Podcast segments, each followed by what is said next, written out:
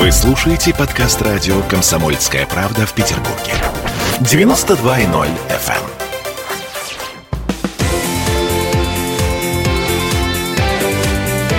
Картина недели.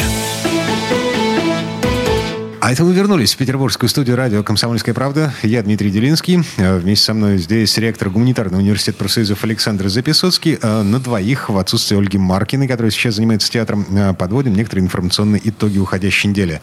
Здесь, в этой четверти часа, у нас политика. Враги кругом. Наши власти анонсировали список недружественных стран. Господин Лавров, глава Министерства иностранных дел, на этой неделе заявил, что скоро появится этот самый список. Последствия, ну, как я оцениваю, поначалу вроде бы ничтожные. Вот этим самым э, странам недружественным будет запрещено нанимать российских граждан для работы в своих представительствах в нашей стране. Ну, то есть фактически э, условное посольство США будет вынуждено возить э, всех, в том числе уборщиц, из-за границы. Для того, чтобы... Пусть посол сам чистит свои американские унитазы. А, ну, как когда вы, вернется, Как конечно. вы себе это представляете? Да. А за рулем еще поди будет ездить. Да, пусть, пусть его жена сидит за рулем и его возит, когда он вернется из США, а, если это скоро будет. Но так или иначе, смотрите, вот это словосочетание недружественные страны, более того, список недружественных стран, оно прозвучало. Прозвучало на официальном уровне. Замечательно. Я вам должен сказать, что ничего в этом нового нет. У Соединенных Штатов есть закон Джексона Венника, который до сих пор, насколько я помню, не отменен. И мне наши дипломаты года два назад сказали, я спрашиваю, чем вы занимаетесь? Они говорят, а мы сейчас составляем полный перечень санкций, которые есть в мире мире. Оказывается, Соединенные Штаты, например, против различных стран, против 70 приблизительно, чуть больше стран, вводят санкции, ввели, они существуют, они действуют. Ну, самое известное это против Кубы, например. Ну, самое известное вообще-то на сегодня у нас это против России. Но против Кубы это давняя история совершенно. Вот давят, э, гнобят, пытаются делать гадости. Эм, особенно маленькие страны страдают. Я очень сочувствую сейчас всем этим чехам, словакам, чехам, полякам, прибалтам и прочим мелким табаке, как сказал Владимир Путин в своем послании. Это же страны практически оккупированные, подневольные. Они не зря получили название лимитрофных. Я вам скажу, кстати, что я, изучая эту проблематику, никогда не думал, что Украина может вдруг стать самой большой лимитрофной страной в мире. Но если радиослушатели это слово не очень часто употребляют, я скажу, что лимитрофные – это страны, которые находятся находятся на окраинах больших империй, если точнее, даже между очень крупными, мощными структурами, государственными или межгосударственными, и занимают такое окраинное промежуточное положение. При этом они никогда не могут быть полностью самостоятельными, они никогда не могут иметь настоящий суверенитет, поскольку они в силу своей малозначительности и зависимости от окружающего мира вынуждены все время примыкать к сильным. Вот те же самые чехи и прочие табаки, они кричали, кричали, как там Россия угнетает, как мы их лишаем свободы. А теперь всех, и прибалтов в том числе, там, и можно много вот этих стран перечислять, Запад их так прихватил – Невероятно. Им не оставили вообще ни грамма национального достоинства, национального самоуважения. Вот вы понимаете, приезжаю я, допустим, в страны Балтии – а у них там своего ничего практически не осталось. Даже несчастная фирма в маленьком городке, которая занимается сигнализацией и охраной, она имеет владельца в Австрии. И что там происходит? У них есть европейские программы. По этим европейским программам, допустим, на побережье Балтийского моря прокладывают дорожки. Им там выделяют, там, допустим, 500 тысяч евро на благоустройство пляжей. При этом те же самые австрийцы, немцы, поляки, которые захватили абсолютно все, что можно, где работает больше трех человек примерно, они выкачивают из этих же стран не 500 тысяч, которые они дали на дорожке, а они выкачивают 5 миллионов, 15 миллионов, 55 миллионов, потому что головные фирмы, они существуют ближе к центру Европы, и они выкачивают абсолютно все доходы. Вы приезжаете в Чехию, вы обнаруживаете там, что чех чехам принадлежат маленькие ресторанчики только. Там семья, например, работает. Изумительная, кстати, кормят очень хорошо. Принадлежат мини-отельчики. Крупная вся индустрия, промышленность в основном ликвидирована, потому что западные владельцы скупали и разоряли, так как у нас многие годы разоряли. А, Александр Сергеевич, а, насчет Чехии здесь я бы поспорил, потому что, а, извините, на чешских машинах мы ездим, из чешского оружия стреляет весь мир. А кто это, сказал, конечно, не кто концерн сказал, Калашников, что это но... все чешское? Шкода, чешская машина. Да что вы. А вы посмотрите, кто там реальные владельцы контрольного владелец пакета. Volkswagen Ага. Group, да. Ага. А, ЧЗ. Да.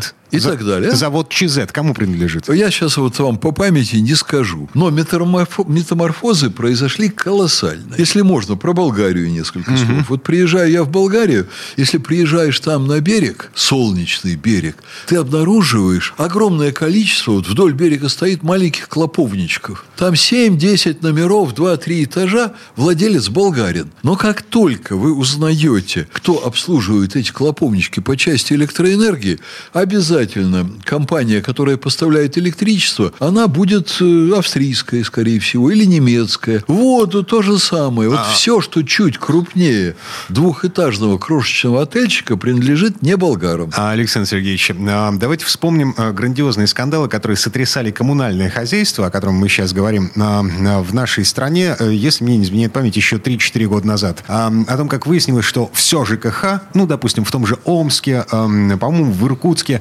принадлежит Люксембургу, Виргинским островам, вот, вот этому всему. А, Это ведь диаметрально противоположная история. Это история, когда наш крупный капитал, пытаясь обворовать государство, выводит свои деньги, регистрируя офшоры. Но это не хозяева из центра Европы. а, И эти люди... хрен редьки не слаще. Нет, слаще. Потому что эти люди, они, выводя капиталы, они потом их тут же вводят, только они их вводят как западные, пытаясь обезопасить себя от захвата со стороны рейдерских структур, которые мы хорошо тоже понимаем, кому принадлежат.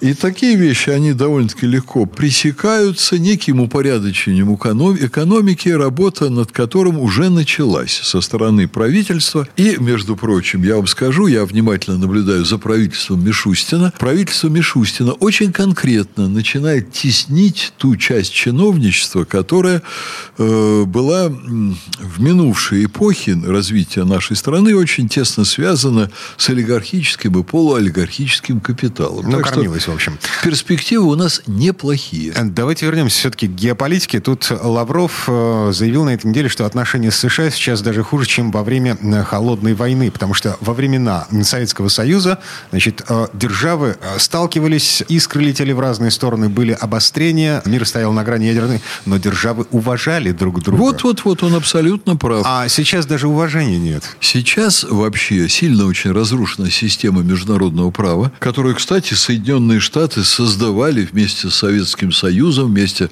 с Организацией Объединенных Наций. Потом, когда Советский Союз в одностороннем порядке покинул политическую арену, Соединенные Штаты систему международного права прихлопнули.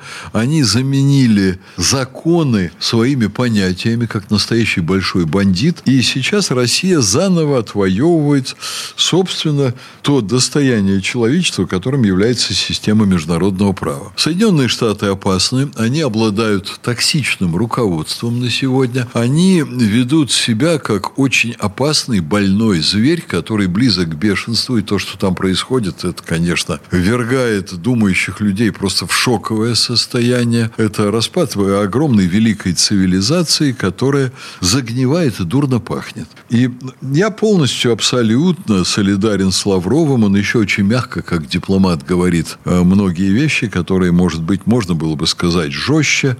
Да, к огромному сожалению, это так. И Безусловно, мы вынуждены будем составлять списки недружественных организаций. Вернемся к тому, с чего начали вот эту четверть нашего разговора.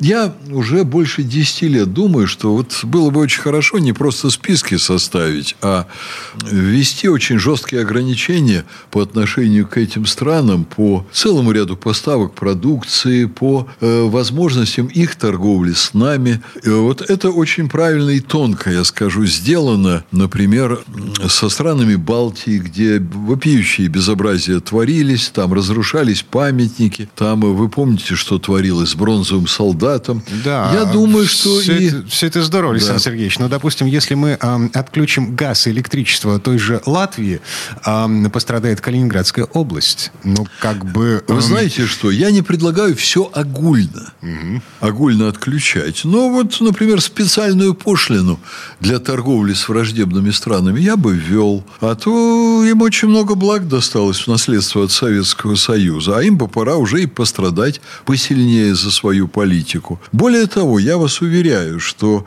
когда правительство Мишустина добьется вот больших успехов на том пути, по которому оно пошло, а оно уже пошло по этому пути, то все эти лимитрофные страны, они будут льнуть назад к России и будут мечтать выйти на наш рынок и э, насладиться благами нашего рынка. Это все у них впереди. Но не знаю, сколько лет пройдет, 10 или 20. Я вот думаю, что порядок хотел вот бы такой. я дожить до этого момента. Да. Ну, Дима, я надеюсь, что не только вы, вы человек молодой, но и я доживу до этого момента. Ну, от 10 до 20 лет э, должно пройти вот до очередного опрокидывания этой системы, когда они прибегут и скажут, ой, у вас такая процветающая страна, мы хотим быть с вами. Ага. А пока, все-таки возвращаясь к тому списку недружественных стран, э, э, по большому счету, этот список легко непринужденно можно найти на сайте Кремля. Значит, ежегодно президент России поздравляет коллег с Новым годом. Вот в 2020 году Путин не поздравил президентов Литвы, Латвии, Эстонии, Грузии, Украины, это из бывших советских республик, из восточноевропейских стран, президентов Болгарии, Румынии, Польши.